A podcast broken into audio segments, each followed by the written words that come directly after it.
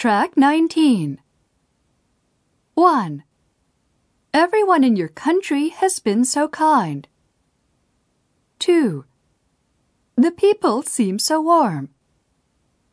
3. I feel very safe here. 4. I've had no problems with anyone here. 5.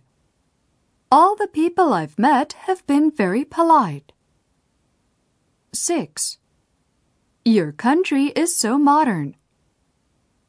7. I'm impressed with your public transportation system. 8. Your governmental system is very progressive.